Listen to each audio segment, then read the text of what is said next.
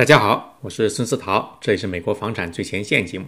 我们在美国南加州跟大家聊聊美国房产当中大家关注的话题。今天呢是二零二一年的十一月一号，想跟大家聊一聊我们之前啊聊过的一个话题，就是美国这个呃年轻人啊，他有一个专门的一个名词叫千禧啊，千禧年、千禧一代啊。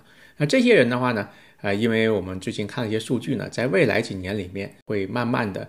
越来越多人会买房。其实我们这个数据已经看出来，在过去几年当中，啊，这个千禧一代或者是这个首次购房这些年轻人呢，也一直是买房的主力军。那他们有什么样的特点？我们在今年二月份的时候做了呃一期呃专题，就讲这个美国千禧一代呢，跟我们呃所谓的这个 baby boomer 啊婴儿这个银发族一代有什么样的呃区别？那这个话题呢？就是很有意思，为什么呢？这是反映出我们美国房地产市场上一个呃这个一个趋势。那这个趋势的话，值得我们关注。你不管是买房还是卖房，还是你做房产投资啊，都是要注意到的这一点。那根据我们在这个平时的工作当中呢，也会遇到首次、第一次购房者，就 first time buyer。那这些人的话，很多就是属于这个千禧一代。那他们有一些特色。啊，除了我们之前二月份那期节目里面讲了他们买房子有什么特点之后呢，那我们今天想跟大家聊一聊啊，这些呃年轻人啊，那他们买房的时候，他们有心里有哪些顾虑？为什么讲有很哪些顾虑呢？因为每个人买房的时候都会觉得这是一个很大的投资，你不管是新手、老手，还或者是年轻、年长啊，都是觉得这是一个很慎重的一个决定。那根据我们的观察，基本上。他们呃买房的时候，就是有的时候比较呃怎么说呢？呃，因为他们习惯是在手机上看房啊，现在在一些网站上也是非常方便啊，去去看看看看看啊，有点就是比如看一些精美的这个这个图片呐，一些 video 啊，看看看，就是就是也挺上瘾的。但是呢，他们往往会错过一些很好的一个机会啊，他们总会觉得就是说怎么说呢？就是我他们觉得就是说以后会有更好的房子。对不对？那我们可以再继续等下去。那还有一些人呢，可能恰恰相反，他就想，哎呀，这个，呃，他会担心，就是说，啊，我选了这个，那以后有更好的房子怎么办呢？所以他们也是很难做决定。另一方面呢，他们也是觉得，就是说，呃，因为年纪轻轻的话，他突然背上这么大一个房贷的话，那也是一个很令人，呃，有压力的一个事情。那根据我们一些统计来看的话，就是尤其加州啊，其实也不用看统计，我们就是。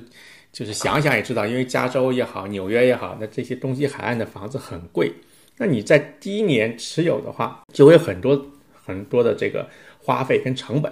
你别的不说，你买房子的话，如果你贷款，那可能是就是首付款。那首付款的话，加州的房子也比较贵嘛。那首付款可能，呃，你按平均房价现在呃来算的话，然后再加上呃一些这个房屋贷的这个房屋贷款的一些 payment 呐。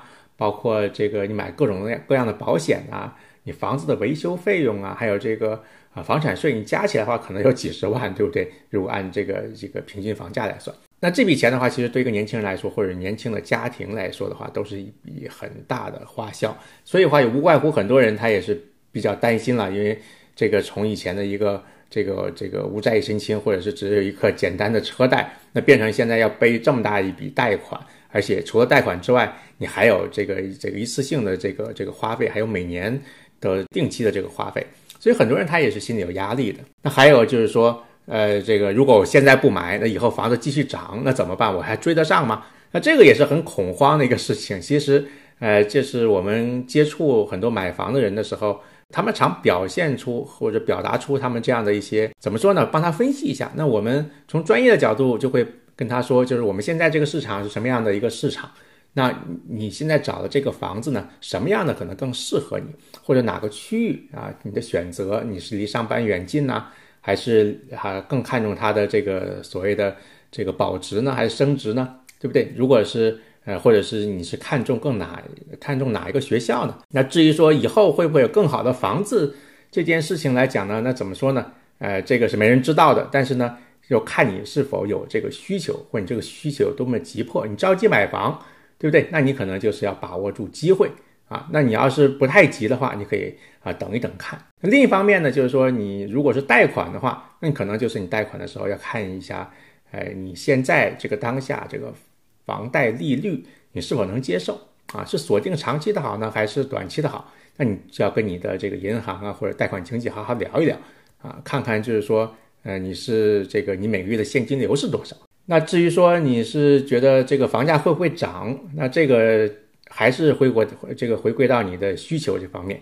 如果你的需求是当下就需要，那也没有什么办法，对不对？因为现在租房也是很贵，对吧？所以呢，就是说你作为首次购房者，你难免心里有很多很多的疑虑啊，很多很多的压力啊。很多很多的无奈啊，对不对？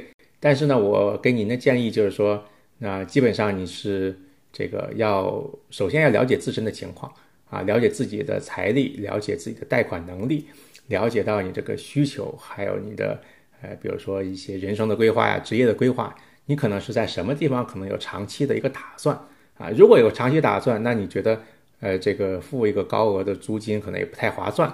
而且刚好您的这个贷款能力也有的话，你可以考虑买房。因为买房来说的话，其实你不管从哪个角度讲的话，你是还是有它自己的优势嘛，对不对？尤其现在这个通货膨胀也是比较高，对不对？那你是不买房的话，那可能也是有个灵活性嘛，对不对？因为你如果你是是这个这个有其他更好的投资，那你不买房也是没有什么错误。我今天也想跟大家聊的就是说呢，你。这个我们在工作当中遇到很多首次购房者，那他们呢，其实呃跟这个所谓的我们二月份做的那期节目那个 Baby Boomer 银发族有很多很多不同。他们可能就是更善用科技啊，他们的思维可能更活跃，他们的这个受的教育水平可能更高。但是呢，你作为买房这件事来说的话，还有很多共性。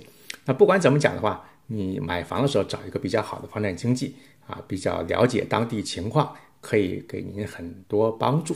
今天呢，就是趁着这个这个十一月第一天嘛，跟大家简单聊一聊一些我们工作当中的一些啊遇到的一些事情跟一些看法。我是孙思桃，这里是美国房产最前线节目，我们下期再见，拜拜。